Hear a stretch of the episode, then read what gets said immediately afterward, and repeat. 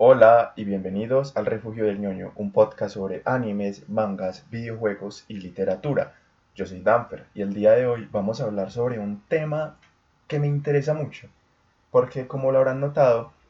cuando hablo, cuando inicio cada capítulo, siempre diferencio animes y mangas, no los combino, porque normalmente la gente suele creer que el anime y el manga es lo mismo, el anime y el manga es un mismo medio, o es la misma cosa, es la misma vuelta, y no. El anime y el manga son dos medios diferentes que ofrecen dos experiencias muy diferentes la una de la otra y que ofrecen, digamos, que a pesar de hablar de la misma historia, la forma de relatarla es muy diferente. Y hoy vamos a hablar de eso. Vamos a tener un capítulo muy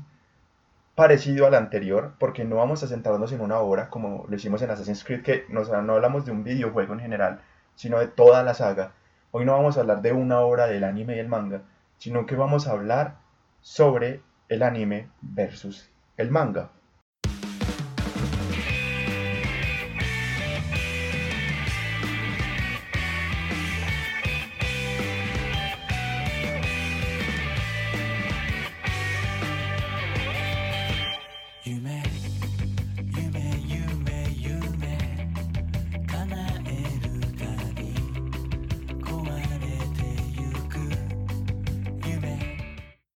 Pero ¿por qué se diferencia el anime del manga? Pues bien, realmente el anime no es más que la adaptación de la obra original del autor que viene siendo el manga. Digamos que en paralelo podríamos compararlo como cuando alguien quiere hacer la película sobre un libro o una saga literaria, como por ejemplo Harry Potter, Percy Jackson, que es un desastre, o Los Juegos del Hambre, o Divergente, y pues tenemos ejemplos y tela para cortar en ese lado. También tenemos ejemplos y tela para cortar en este lado, así que no hay ningún problema. Porque animes hay para rato. Y a pesar de que existen muchos animes que son originales, es decir, que la casa productora dijo, ve, mira, tengo esta idea, ve, no hay un manga sobre esto, ve, dale, dale, entonces animemos esto, como por ejemplo es el caso de Neon Genesis Evangelion, o de Code Geass, o de Psycho Pass, que cumplen esta función de animes que nacen de la casa productora, pero que más adelante son adaptados a un formato de manga.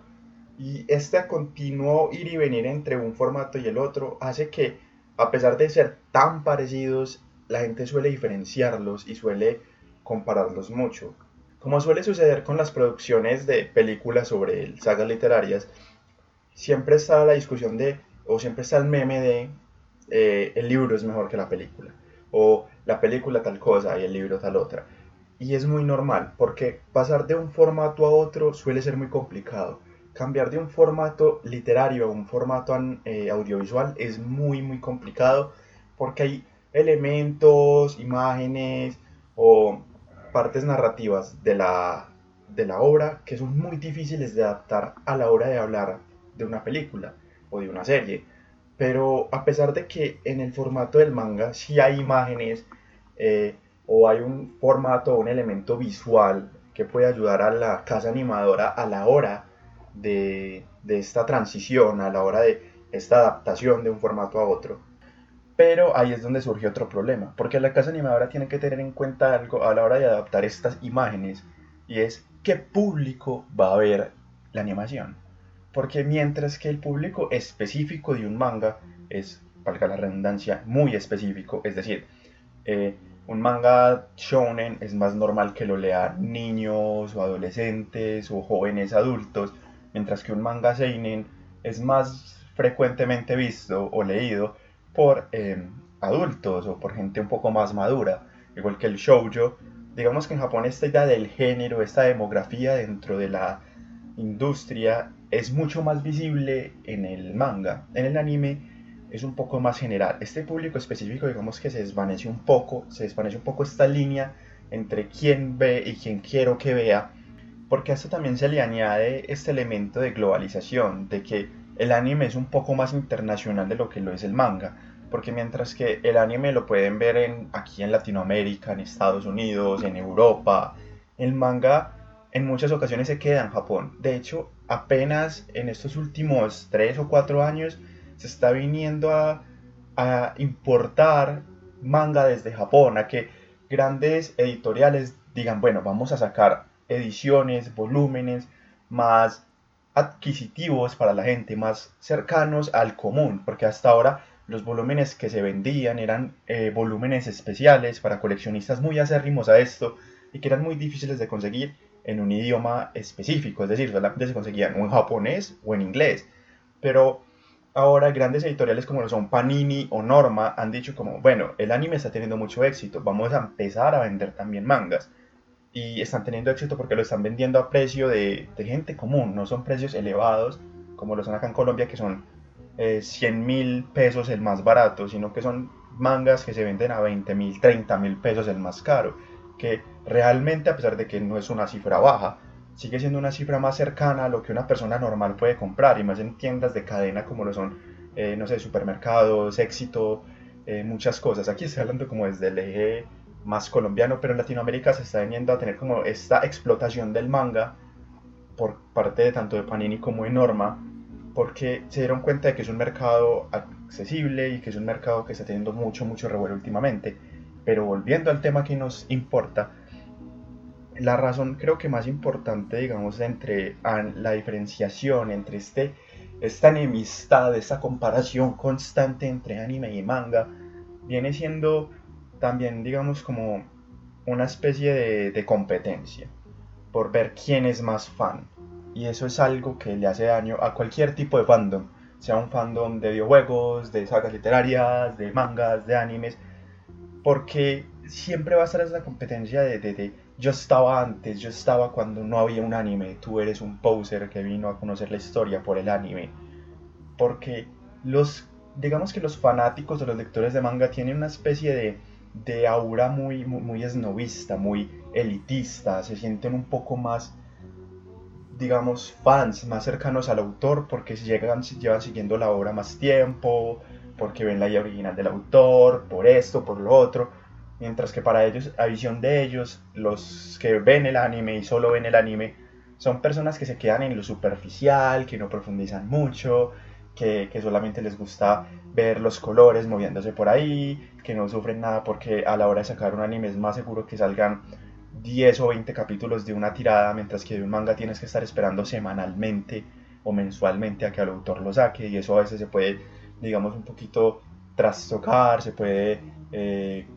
digamos, tener problemas porque el autor es humano, el autor tiene que descansar o se enferma o tiene alguna, alguna emergencia familiar, de salud, personal que no puede evitar y que va a tener que dejar unas semanas o un mes más de espacio entre una tirada, un capítulo y otro. Entonces digamos que este elemento de yo sufro un poco más a la hora de conocer la historia que tú, hace que ese enfrentamiento sea un poco más, más seguido. Y a eso también hay que añadirle la animación. El elemento de animación es un punto a favor y en contra al mismo tiempo en, en el mundo del anime. El anime depende 100% de su calidad de animación. Y obviamente, dependiendo de, del dinero que tengan, de, la, de, la, producción, de la productora, van a poder tener una mejor o una peor animación o una animación regular que deje un sinsabor en la boca. Aparte de eso, hay que añadir que, como ya les dije, el manga sí tiene un elemento visual que puede ser usado como guía por la casa animadora a la hora de, producir el anime, a la hora de, bueno, vamos a calcar este cuadro, este otro, este otro, este otro. Pero hay casos, hay casos en los que, digamos, este elemento de globalización en el anime hace que la casa productora diga, wow, wow, wow, hay que parar. ¿Por qué? Porque es que esta escena es muy, muy brutal, muy, muy pesada. Eh, hay que censurarla un poquito, hay que no hacerla tan gráfica porque puede afectar al, eh, al éxito, a la gente. Mucha gente se puede enfadar porque es una escena con mucha sangre, con algo muy gráfico que puede dejar muchos traumas en niños chiquitos que digan como, ok, o que haga que los padres se enojen porque Dios, ¿cómo vas a pasar esto en horario familiar? Como por ejemplo One Piece, que es un anime shounen y un manga shounen, y que durante una de las sagas más grandes que tuvo, que es la Guerra de los Mejores, hay un momento en el que uno de los participantes de esta guerra eh, pierde la mitad de su rostro por un golpe que recibe. No es nada gráfico, no es nada explícito, no hay sangre, no hay sesos, no hay nada de eso volando, porque igual One Piece, Echiroda no es tan gráfico a la hora de hacer las cosas. Pero a la hora de pasarlo al anime, Toei dijo, wow, nosotros tenemos horario y tabloide infantil, tabloide más general, lo ven muchos niños, no podemos poner esto así como así. Entonces lo que hizo Toby fue, bueno, vamos a retocar un poquito y no va a perder la mitad de la cara, sino que, que va a perder, no sé, el bigote. A la hora de verlo como un poco más grandes y los fans del manga vas a ser se sorprendieron horrible porque no, pierde toda la emotividad de la escena, pierde esto, pierde lo otro, cómo van a hacer esa boda. Pero también hay que, como fan de la obra, hay que entender que este elemento, si, si hubiera trastocado, o sea, si hubiera pasado el manga literal al anime en esa escena, pudo haber afectado no solamente la producción del anime, sino la producción del manga, porque Ichiro Oda puede recibir muchos problemas y dolores de cabeza de partes de padres que le van a tachar de irresponsable por hacer eso en una historia infantil, porque mm, claro, todo lo que sea animado es infantil,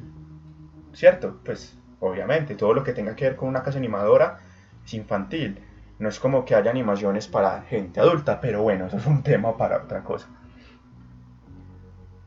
digamos que en ambos casos hay una cosa que, pelean, que se pelean muy, muy, muy, muy reñidamente, y es la originalidad en las historias. Hay historias originales en ambos, como ya les dije, Neon Genesis Evangelion, Code Geass y Psycho pues son historias originales de casas animadoras que no tuvieron que adaptar ningún manga. Pero también en el manga hay historias que nunca, nunca vas a poder ver animadas, por dos razones específicas. Una, porque la historia es muy pesada, muy, muy pesada. La otra es porque la historia es imposible de adaptar. Es, si la adapto no va a tener el éxito que tiene a la hora de tener este éxito como manga. Uno de estos ejemplos es Oyasumi Pum Pum o Buenas noches Pum Pum, que es una historia que no tiene mucho elemento sobrenatural, es una historia que podrías fácilmente encontrar en una novela, pero que es tan, tan, tan hermosa y tan bella que mucha gente dice, wow, ¿por qué no lo tienen en anime? y es porque las historias del autor, Niño Asano, son historias que creo que solamente se pueden consumir se pueden entender y se pueden disfrutar en el formato del manga. Como también, por ejemplo, Psycho Pass, creo que es una historia que solamente se puede disfrutar del todo en formato anime, porque las peleas están hechas para poder aprovechar este formato de animación, esta coreografía, esta banda sonora que puede aprovecharse de esas escenas y a veces callarse y quedarse silencio o, en momentos súper épicos en los que la banda sonora, ¡pum!, puede entrar de una y puede afectar mucho la carga de una escena o no. Esos ejemplos, digamos que son los más cercanos, pero también hay ejemplos en los que hay momentos, hay mangas, hay obras que tienen todo para hacer una obra magnífica a la hora de ser un anime. Lo tienen todo, pero que sufren un pequeño problema y es que quienes deciden animarlas, quienes compran los, quienes compran los derechos, digamos que son muy dejados y hacen animaciones muy malas por querer experimentar con una obra que puede llegar a ser de culto cuando hablamos en su formato manga. Este caso, digamos que el ejemplo más fuerte es Berserk. Berserk es una obra que como manga es una obra de arte, es una obra de culto que tiene fanáticos por todo el mundo y que es una de las obras que lleva más años en el aire continuamente, porque lleva, creo, si no, si no mal, ya tiene treinta y tantos años que sigue saliendo continuamente. Bueno, continuamente es un ejemplo porque el autor es un poco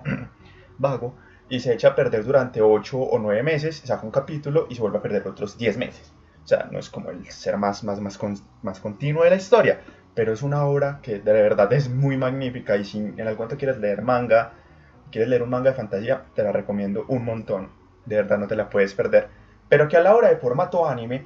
tuvo una muy buena animación por allá en los 90, finales, mitades finales de los 90, que fue maravillosa y que es hasta ahora la animación favorita de todos los fans del manga. Tuvo unas películas entre el 2014 y el 2015, creo que fue como a finales del 2014, mitad del 2014, no sé, pero que son películas muy bien adaptadas de la mejor saga que tiene el manga y que es wow, o sea, son muy buenas, no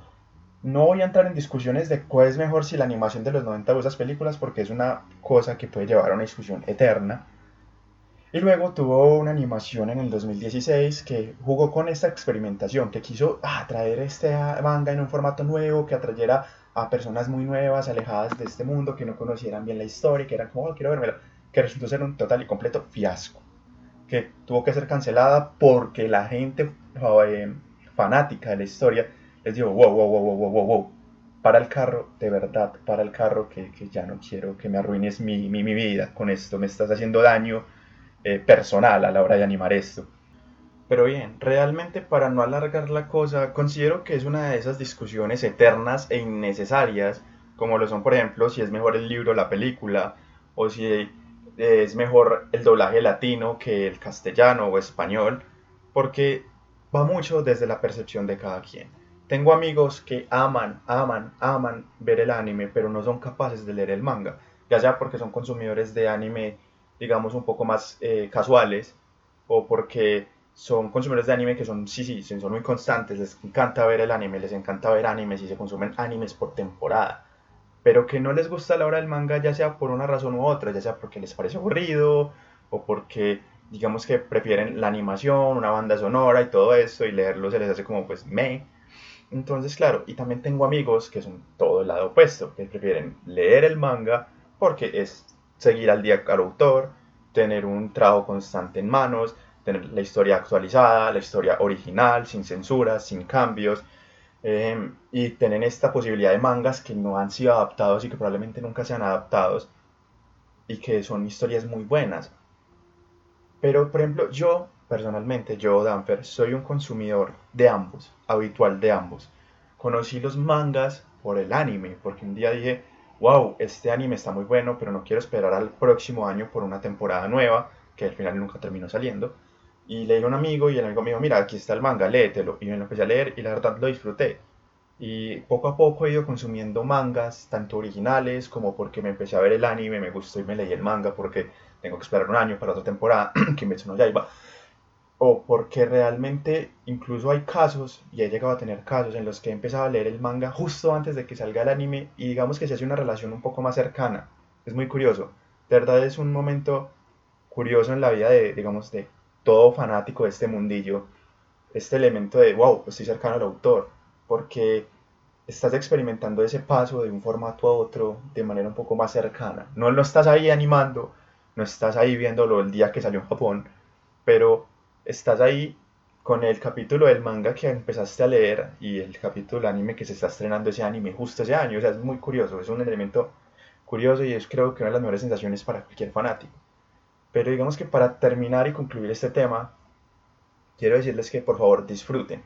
Si les gusta el anime, disfrútenlo. Si les gusta el manga, disfrútenlo. Realmente esta discusión, como ya les dije, es innecesaria y no tienen que estar esperando que todo el mundo sea igual de fans que ustedes, porque hay fans que tal vez disfrutan un poco más el anime, pero eso no los hace menos fans. Y el hecho de que tú disfrutes el manga tampoco te hace más fan. Y puedes disfrutar de ambos medios con total tranquilidad y nadie te va a juzgar, porque al fin de cuentas es un hobby y lo que es un hobby es simplemente para disfrutarlo y para poder apasionarte por él. Y eso es todo en el capítulo de hoy.